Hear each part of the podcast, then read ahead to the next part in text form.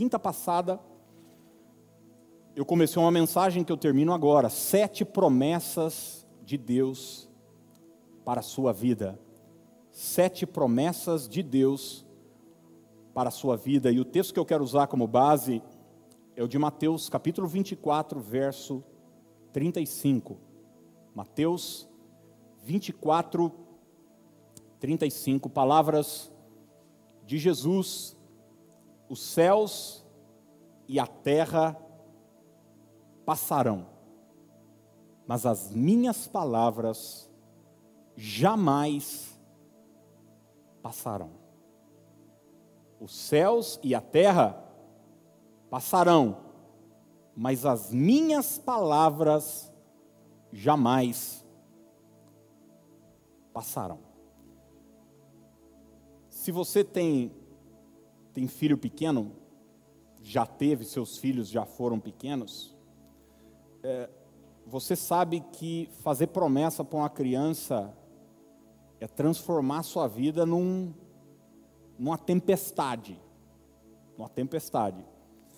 Esses dias, um dos meus lá em casa estava querendo ir no shopping e estava combinando com a mãe, e ele queria saber o dia que eles iriam, que ele queria ver um negócio lá.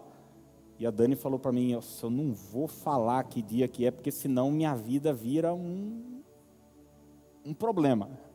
E meus filhos têm um defeito que o pai tem, tem memória boa. Não prometa uma coisa para mim que eu vou lembrar. Eu me lembro, eu me lembro quando eu estava internado, gente, o que eu recebi de promessa de janta, churrasco. Não, pastor, Deus vai te tirar dessa. Nós vamos comemorar em tal restaurante. E eu, amém. Tudo gravando aqui no coração. Amém. Não, pastor, nós vamos, vamos fazer uma janta lá em casa para gente, a gente comemorar. Eu, ah, amém, irmão, bom saber.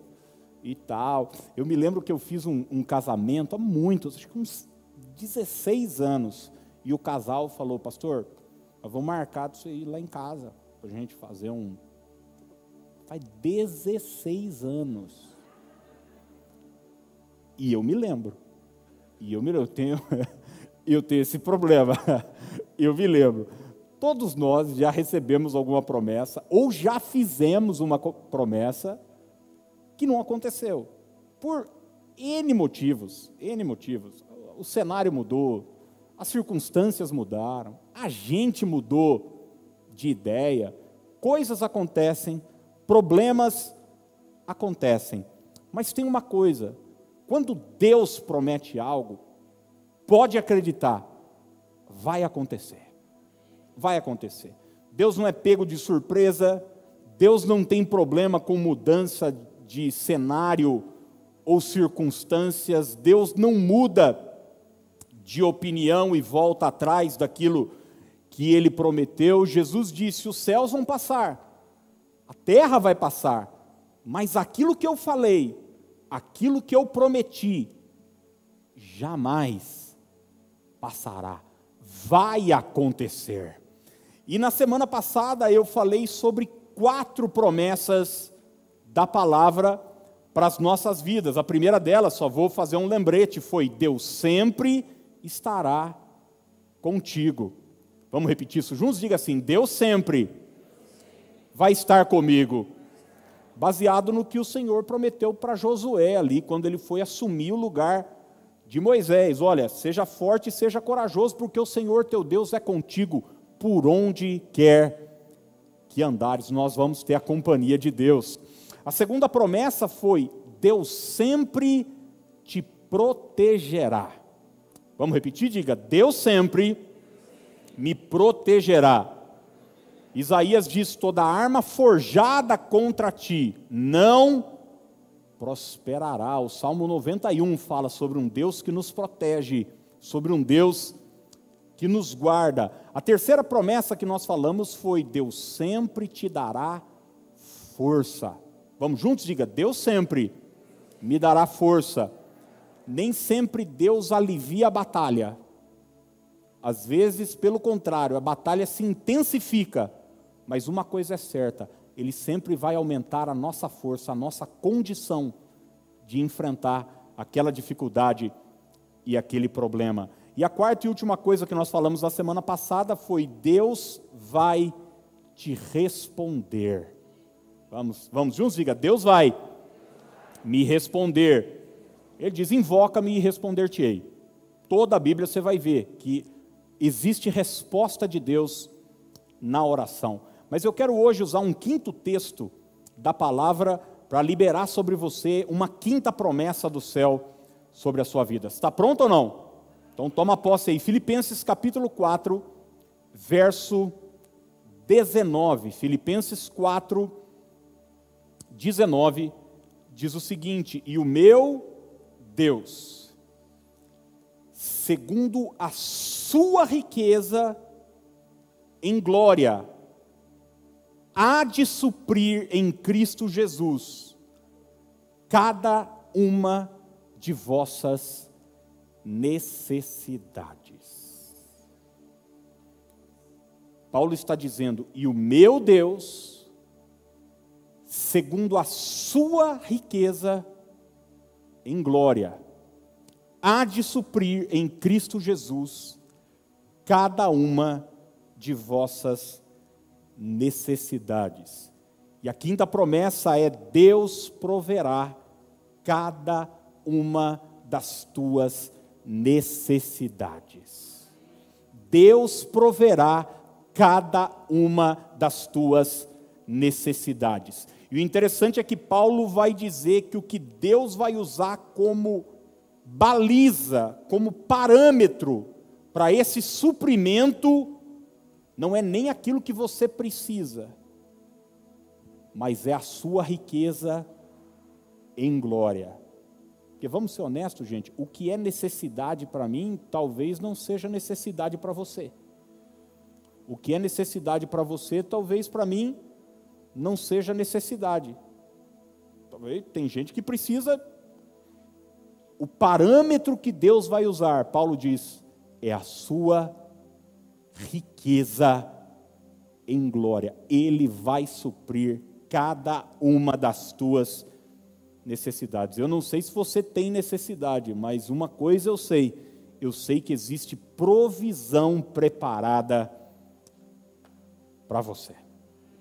Gente, em março do ano passado, vai fazer um ano já, quando começou essa doideira toda de ter que fechar comércio, fechar igreja, fechar tudo, muitos colegas meus entraram em pânico. O telefone não parava, ligava, e aí, o que, é que você vai fazer? Como é que a gente vai fazer? Enfim, ué, a gente prega, a gente tem, mas a igreja também tem compromissos grandiosos, com financeiros, aluguel, tem salário, tem equipe, tem missionários no campo, tem, enfim, tem uma estrutura, tem compromissos como é que vai fazer? Vai fechar a igreja, o pessoal. Tinha irmãos que não.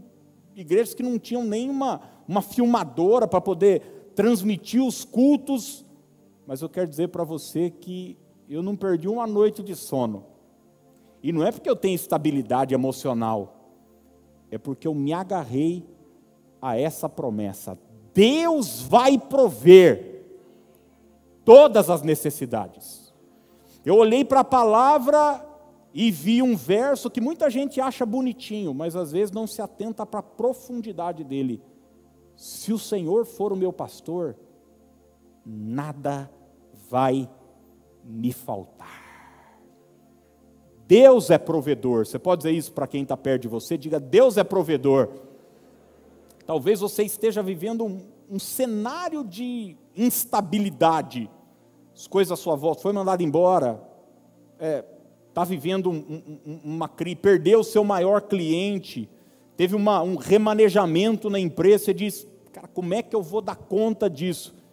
Quero tranquilizar seu coração, não precisa ir no psiquiatra tomar ansiolítico, você não vai precisar perder uma noite de sono se você se agarrar a essa promessa que diz: Deus vai suprir cada uma das tuas necessidades. Eu estou falando também sobre necessidades emocionais. Eu estou falando também sobre necessidades de gente, de pessoa, de equipe. Às vezes a gente olha para os nossos sonhos, olha para o nosso futuro e olha para o nosso recurso atual e fala: cara, não vai dar, não vai ter, mas Deus vai suprir. Quando você começa a ler a história do profeta Elias, o profeta Elias começa, ele surge, na verdade, em Israel num cenário terrível, terrível, porque ele mesmo é usado por Deus com um decreto, uma palavra para o rei Acabe que não ia chover. E não ia chover por alguns anos. E o texto vai dizer que fica três anos e meio sem chover. Gente, se hoje acontecesse isso, já seria terrível. Três anos e meio sem chover. Às vezes fica aí um mês, dois meses sem chover, a gente já, ah, minha garganta. Não sei, não. O problema lá não era dor de garganta. O problema lá era o seguinte: não tinha o que comer.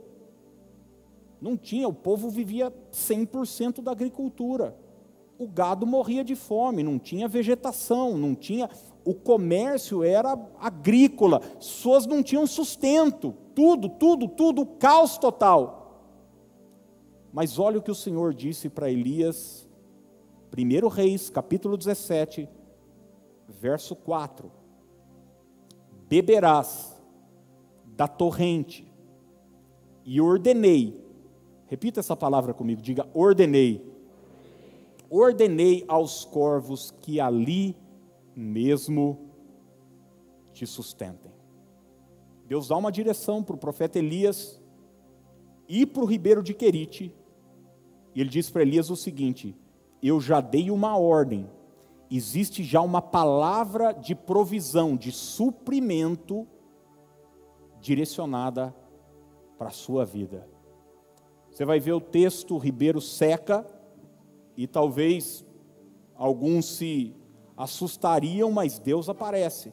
1 Reis 17, verso 9. E o mesmo Deus diz: Dispõe-te, vai a Sarepta, que pertence a Sidom, e demora-te ali, onde, o que, gente? Ordenei a uma mulher viúva que te dê comida. Existe uma ordem, existe uma palavra de provisão, de suprimento liberada sobre você, Elias. Você só vai ter que ter uma preocupação. Você vai precisar estar no lugar onde a provisão vai chegar. No endereço, você vai ver que as duas passagens existe essa expressão, ali mesmo. Ali mesmo em Querite, ali mesmo em Sarepta. Aonde está a provisão de Deus? Está no endereço que Deus liberou. Está no lugar onde Deus falou. Então, a minha preocupação e a sua preocupação não deve girar em torno de se vai ter ou não para mim. Não, essa preocupação você não precisa ter. Vai ter já foi liberada, o céu já está em movimento. A sua preocupação deve ser estar no lugar onde Deus quer que você esteja. No lugar, no centro da vontade de Deus. É esse o endereço da provisão de Deus para você. Você pode estar no Vale do Silício, na Califórnia, o lugar mais rico do mundo e você pode passar fome lá. Se Deus não quiser que você esteja lá. E você pode estar na Etiópia, prosperando e tendo provisão, se Deus quiser que você esteja lá. Então, a provisão de Deus tem um endereço certo, tem um lugar certo. É interessante, você vai ver que quando Jesus multiplica pães e peixes, foi uma, uma passagem de provisão extraordinária.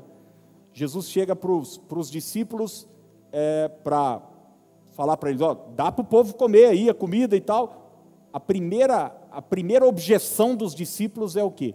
O lugar é deserto.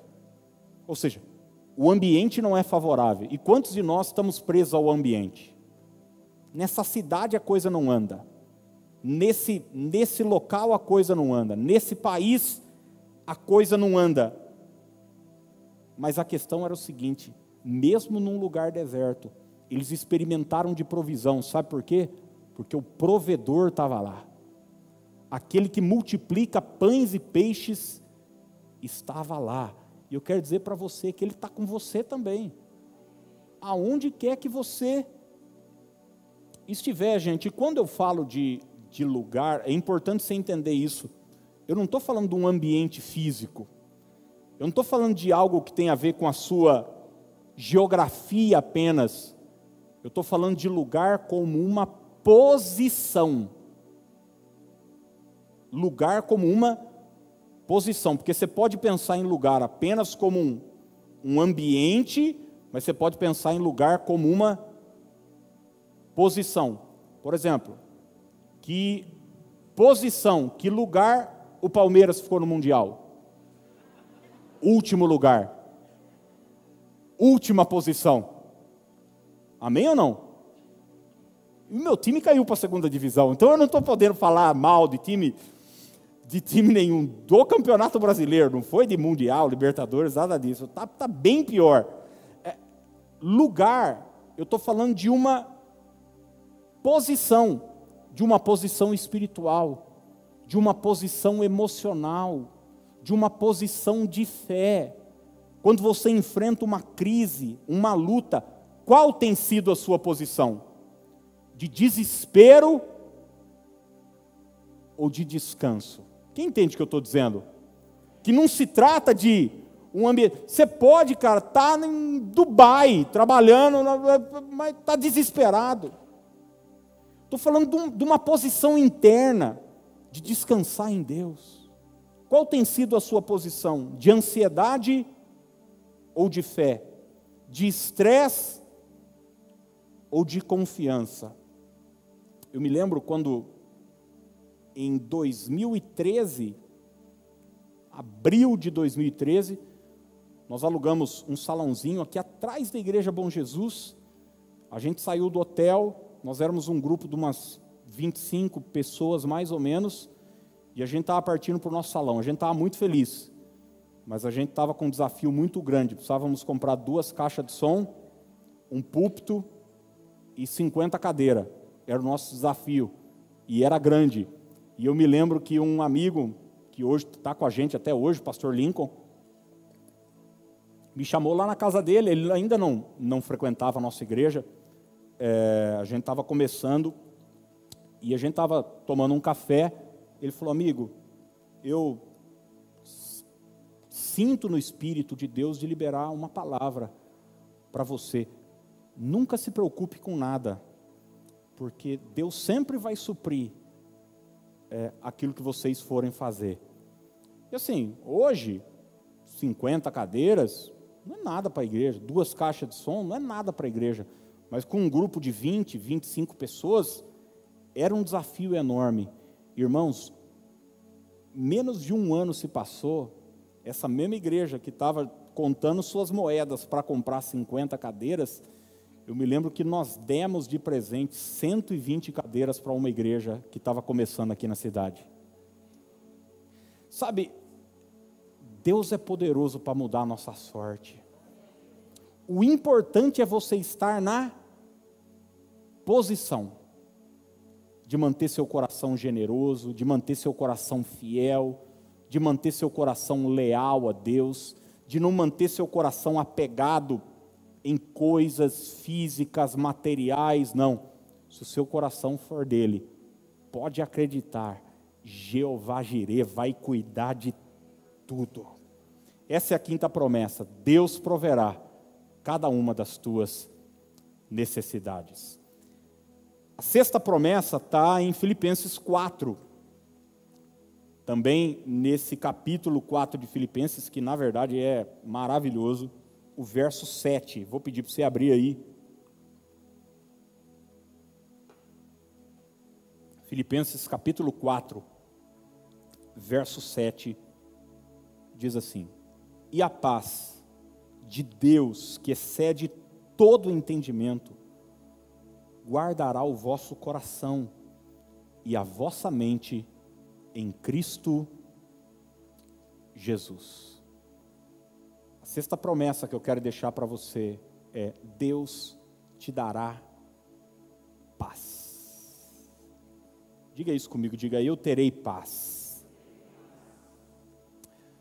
Gente, nunca, nunca na história, os consultórios psiquiátricos, nunca na história, os consultórios de psicanálise ou psicologia, terapia, tiveram tão lotados. Nunca a indústria de medicamento é, ganhou tanto dinheiro como atualmente, porque as pessoas estão desesperadas, as pessoas não têm paz. Eu conheço gente que daria tudo, tudo, tudo, para ter uma noite de sono, para poder dormir tranquilo para poder levantar e, e sair de casa. As pessoas não têm paz.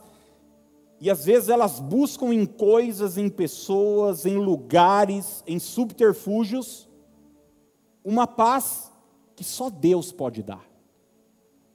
Quantas pessoas entram para o álcool, para a droga, para um relacionamento prazeroso? Quantas pessoas abraçam o pecado para trazer um pouco de anestesia. Quem sabe do que eu estou falando? Para essa turbulência interna. Mas eu quero dizer para você que a verdadeira paz não vem do dinheiro. Conheço pessoas que são milionárias, milionárias, e estão desesperadas.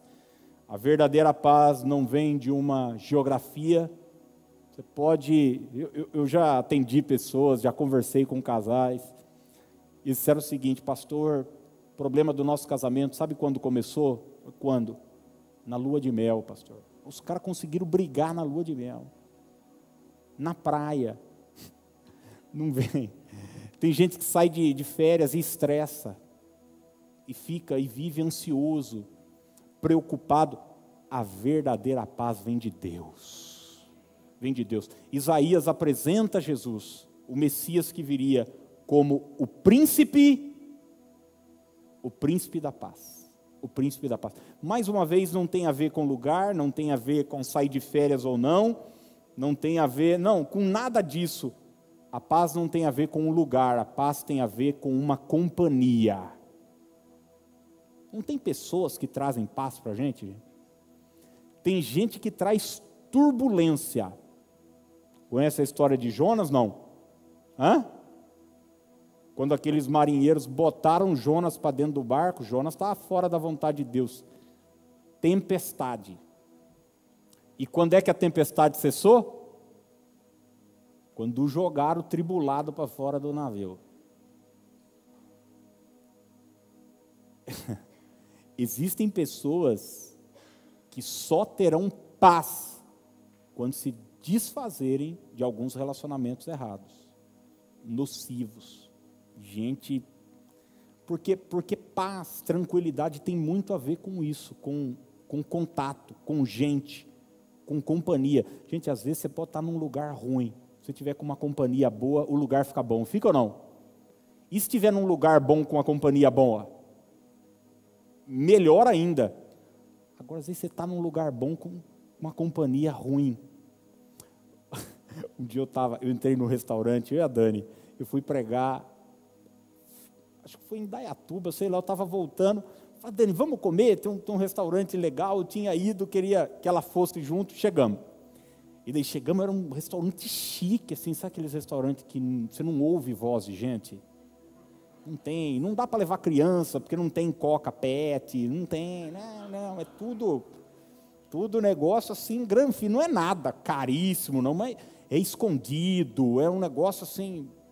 Enfim, eu tinha um amigo bico fino, me levou lá e tal, daí eu falei, gostei, gostei, dá para ir. Os restaurantes daqui de Piracicaba, mas três vezes mais caro. Eu não sei o que acontece com aqui, não precisa morar para essa cidade. Aí fomos, é concorrência, né? Tem cidade maior tem bastante, bastante concorrência, o preço abaixo. Chegamos.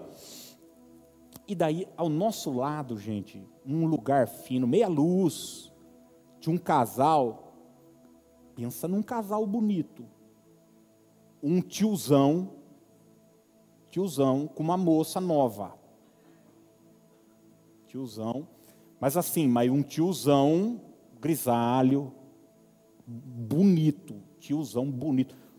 Um relojão, que eu olhei, eu bati o olho, falei, esse tio aí, também, né, a moça também não ia abraçar um velho quebrado, não ia. Mas nem a pau, mas nem a pau. Eu, gente, gente, eu, ó, eu não nasci ontem. Eu não nasci ontem. Não nasci ontem. Bati o olho, falei, aí tem. E assim, falando baixo, tal. Falei, pô, legal, né? O cara tá, tá, tá feliz, tá com a vida ganha. Eu, eu, eu, fui no banheiro, na hora que eu voltei, a Dani estava dando risada. Eu falei, que foi? Ele, ela, nossa, não deu para não ouvir a conversa do casal aqui. Eu falei, mas o que aconteceu? Eu falei, então, a mulher falou assim: cala sua boca, senão vou te dar um murro aqui na frente de todo mundo. Gente, uma garrafa de vinho, um risoto, um ambiente lindo, classe, boa roupa, bom perfume, e a mulher querendo dar um jab na cara do tio. Gente, às vezes a gente olha, é aparência, mas não é a verdade, mas não é a realidade, porque a verdadeira paz, o dinheiro não pode dar, relacionamentos interpessoais muitas vezes não podem dar, mas um relacionamento pessoal com Jesus Cristo, nós vamos poder, mesmo no meio da tempestade, ter paz.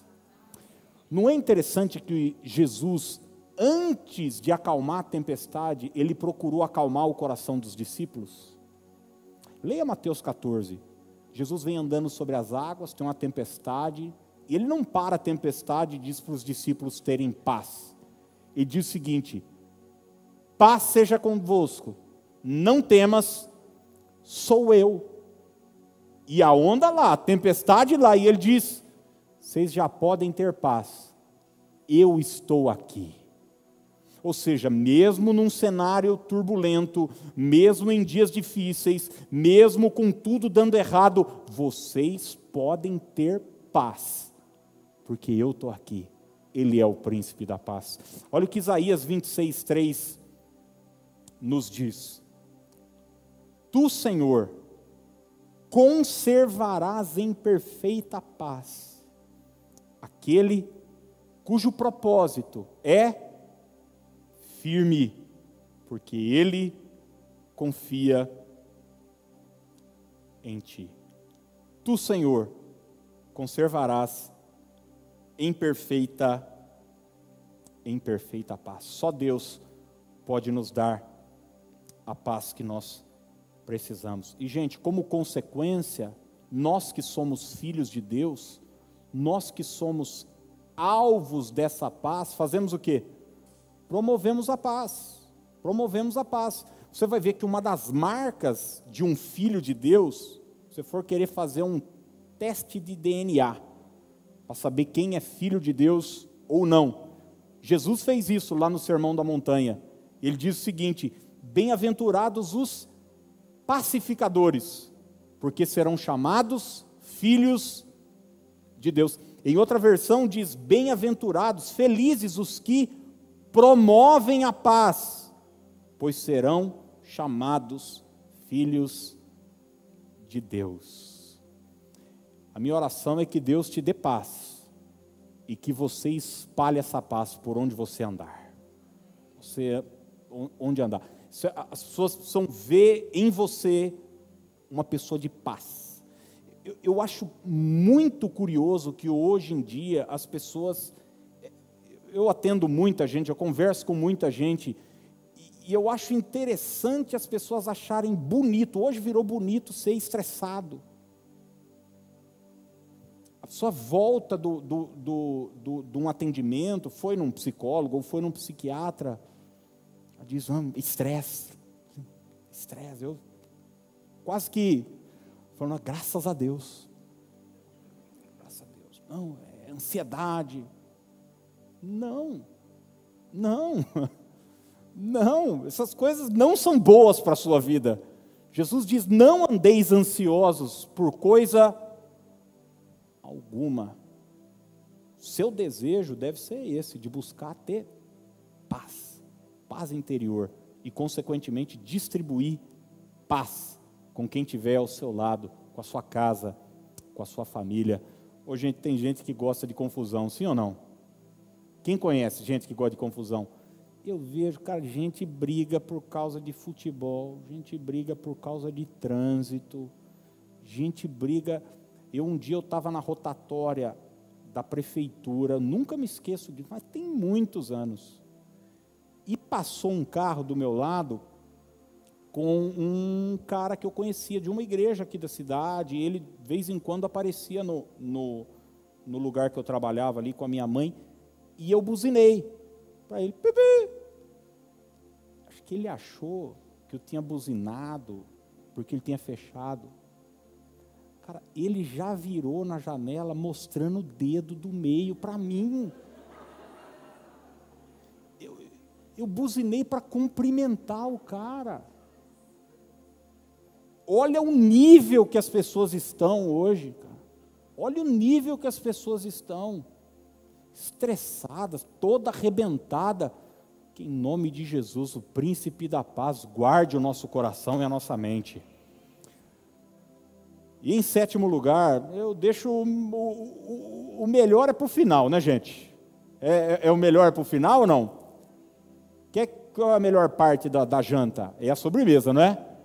É o sorvete, é o petit gâteau, banana flambada, aleluia.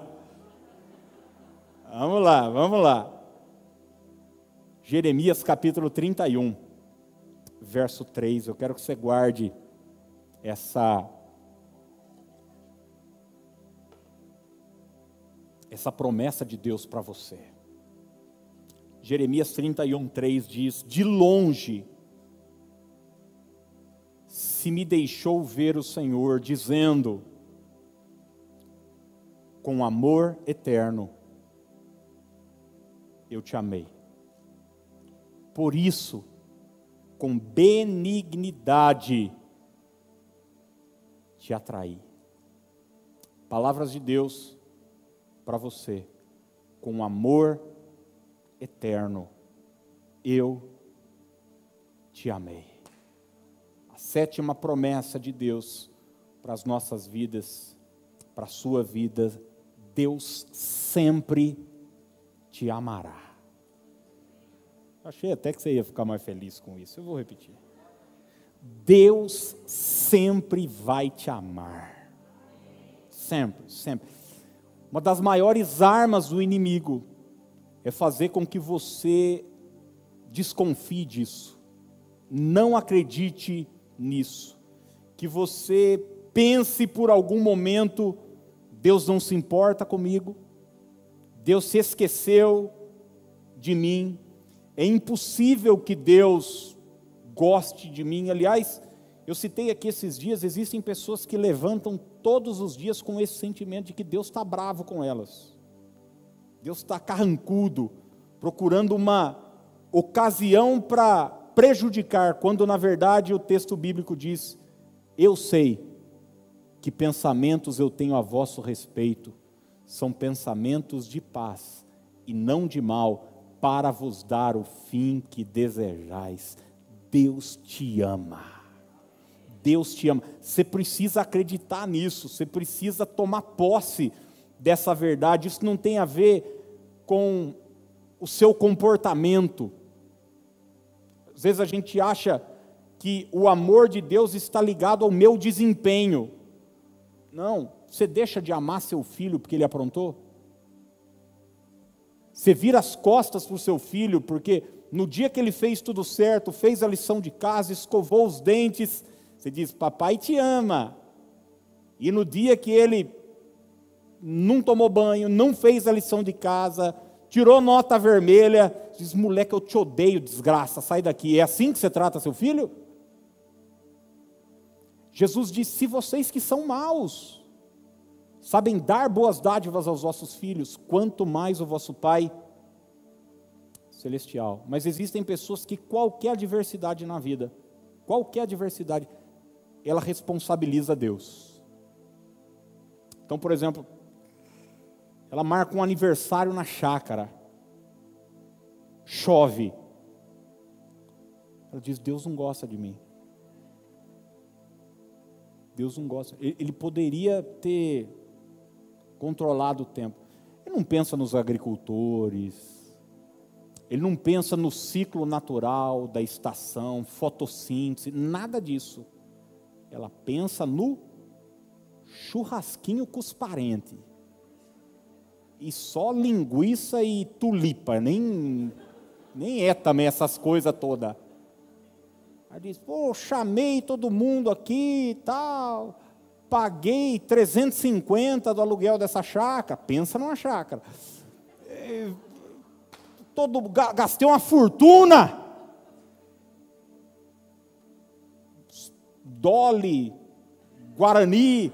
Você tem uns parentes que leva esses aí e quer tomar Coca-Cola ou não? Quem tem um parente assim? Espero que você não seja assim. Daí chove. Deus se esqueceu de mim. Pneu do carro fura. Como é que Deus pôde permitir isso? Eu sirvo a Deus. Ué, serve a Deus e, e pneu do carro não fura? An Ontem eu estava ali perto do Mercadão. Na hora que eu entrei no carro, cadê a bateria? primeira coisa que veio na minha mente, porque eu sou carnal, a primeira coisa que veio na mente foi: Meu Deus, cadê o Senhor? Eu estou aqui, estou aqui, tranquilo. É, deve ter dado algum problema aí, chama um. alguma, alguém para arrumar isso aí, pô. Ué, o que, que uma coisa tem a ver com a outra? Você trabalha numa empresa que encerrou as atividades no Brasil, daí, aí você diz, cara, como é que Deus permite uma coisa dessa? Quer dizer, tudo de ruim é Deus.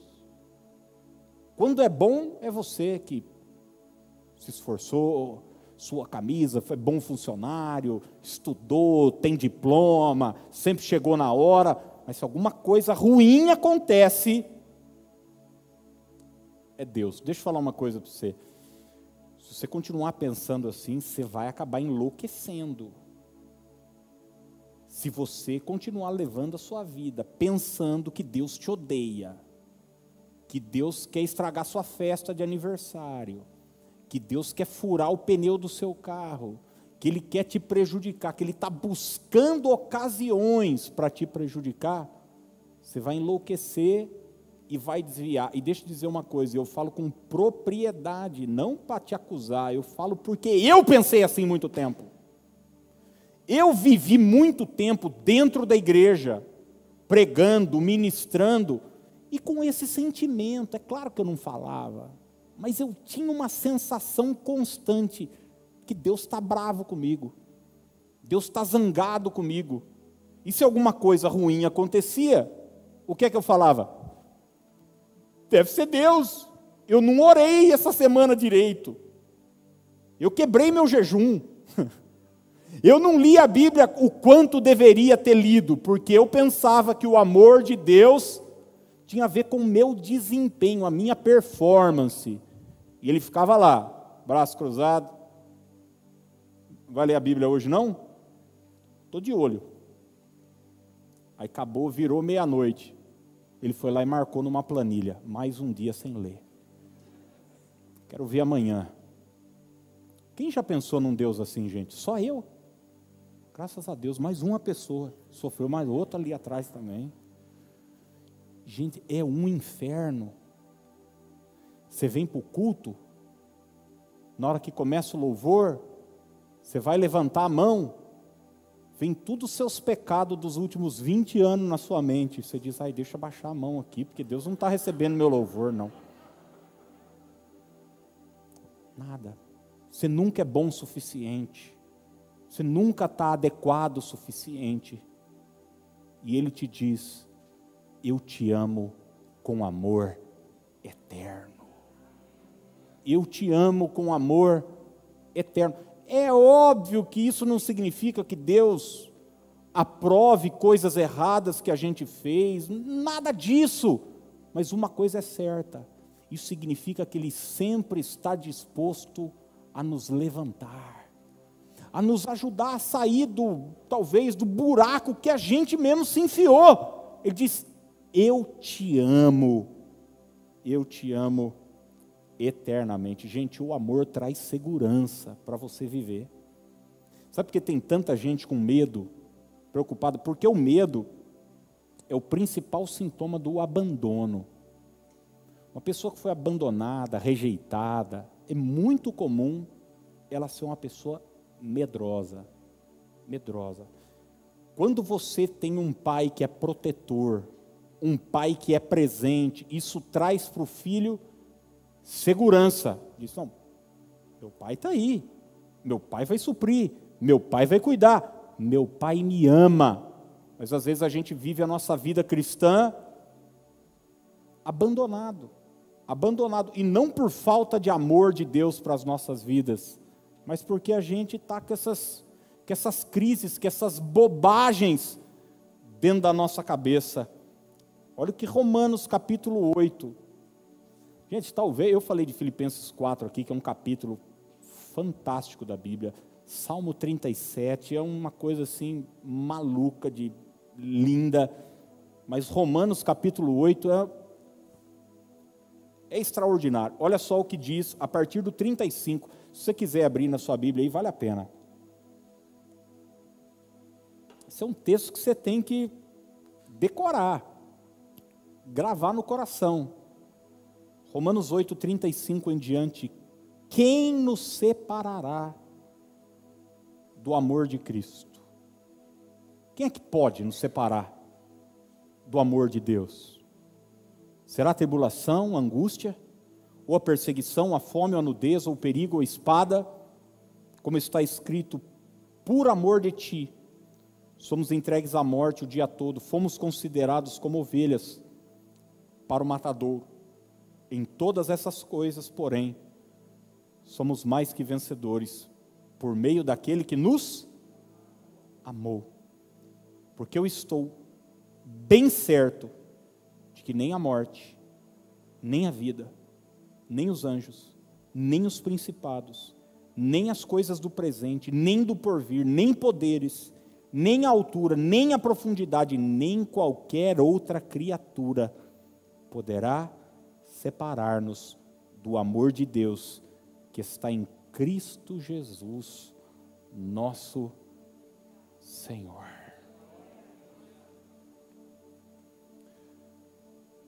Quando você olha para a cruz, está aqui uma cruz. Todo dia que você entra aqui nesse lugar, você olha para a cruz. Você vê a maior demonstração de amor que alguém teve por nós na história o amor de Deus, Paulo diz, está em Cristo Jesus. Olha para Cristo, o nosso Senhor, e você vai receber desse amor. Se você ler o Salmo 136 na NVI, você vai ver por 26 vezes a seguinte frase: O amor de Deus dura para sempre. Deixa eu falar, é um texto que é até chato de ler, porque é muito repetitivo. Tem 26 versículos, o Salmo. 26 vezes a mesma frase. O maninho aqui é escritor, sabe do que eu estou falando. Às vezes, você vai escrever um texto, uma redação, alguma coisa curta, você vê que repetiu uma frase, uma expressão, o que, que você faz? Fala, cara, vou buscar um sinônimo, alguma coisa parecida, para não ficar muito, para o leitor não não, o salmista não se preocupou com isso. Ele quis deixar claro para mim e para você: o seu amor dura para sempre. O que, que é durar para sempre, gente? É durar para sempre. Não tem outra coisa, não. No dia que eu acerto, Ele me ama. No dia que eu erro, ele me ama. No dia que eu sinto que Ele me ama, Ele me ama. No dia que eu não sinto que Ele me ama, Ele me ama do mesmo jeito. Você já gostou de alguém e a pessoa botou na cabeça que você não gostava dela? Gente, eu já pastoreei gente assim, a pessoa chegar para mim e perguntar, pastor, o que, que o senhor tem contra mim? Eu não estou sabendo de nada. Ah, porque eu, eu, eu, sei, eu sinto que o senhor não gosta de mim, que o senhor não me cumprimenta. Tem pastor que pega os irmãos no colo, joga para cima no final do culto e tal. Eu não, eu cumprimento normal. Pai, tudo bem tal, Deus abençoe. A pessoa não se sente amada. É o problema de quem não se sente. Entende o que eu estou dizendo ou não? E às vezes eu acho que a gente se sente assim em relação a Deus. Eu não me sinto amada. Eu penso que Deus fala o seguinte para a gente: então mude seu sentimento, porque eu te amo, não sei mais o que eu posso fazer. Mandei meu filho. Podia pegar Gabriel, Miguel, algum outro anjo que estivesse dando um pouco de dor de cabeça no céu. Mandei meu filho para morrer no seu lugar, para te dar vida eterna. Tenho cuidado de você. Eu te amo com amor eterno. E eu termino lendo com você Números 23, 19, o texto que nós começamos na semana passada. Deus não é homem para que minta, nem filho de homem para que se arrependa. Acaso ele fala e deixa de agir? Acaso promete e deixa de cumprir? Eu creio que se nós abraçarmos essas verdades bíblicas, essas promessas de Deus, nossa vida pode sofrer uma revolução. Sabe por quê, gente? Porque, olha, quem sabe que é amado por Deus não fica mendigando amor dos outros. Porque assim, a gente precisa, a gente precisa ser amado. A gente precisa, nós somos seres humanos. A gente precisa de afeto, de carinho, normal. E quando a gente recebe o amor de Deus, cara, a gente é tão preenchido que, olha, se gostar de mim, gostou, se não gostar, paciência, não, não tem que fazer, eu vou seguir minha vida. Mas eu sou amado por alguém que conhece os meus mais profundos defeitos. Ele me ama. Por que, que você que conhece só meia dúzia está achando ruim? Para fazer o quê? Ele me conhece. Ele me... Quem sabe que é suprido por Deus? Que é cuidado por Ele, não vive desesperado. Quem sabe que sempre vai ter paz, mesmo no meio da adversidade. Vive tranquilo, coração seguro. Essas duas mensagens são palavras que eu acho que a gente precisa ver, rever, guardar esses textos, anotar.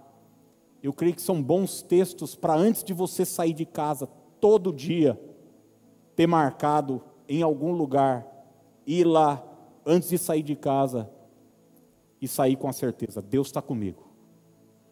Deus está comigo. Sai de casa com essa com essa certeza. Não te mandei eu ser forte corajoso, não temas, porque o Senhor teu Deus é contigo por onde quer que andares. Vai sair de casa, você lê: toda arma forjada contra mim não prosperará. Vai ter gente que vai querer puxar meu tapete, vai ter luta espiritual, vai ter palavra de crítica, vai ter gente querendo me prejudicar, mas não vai pegar. Que eu conheço de crente que morre de medo de macumba, morre de medo de macumba. Pastor, botaram um frango lá perto de casa, uma garrafa, dá uma bica naquilo lá não vai pegar. Maior o que está comigo do que aquele que está no mundo. Vai sair de casa, o Senhor é a minha força. Minha força, cara. Você já sai fortalecido, sabendo que dentro de você está o Espírito Santo. Invoca-me e responder-te-ei quem é que segura uma pessoa que sai de casa declarando essas verdades todo dia? Tem promessa, tem palavra de Deus para a minha vida. Depois ainda toma um café bem forte, sem açúcar. Rapaz, ninguém te segura. Ninguém te segura, você não vai sair cabisbaixo, mendigando amor, carinho, afeto. Não. Você sai tomando posse da promessa de Deus para você.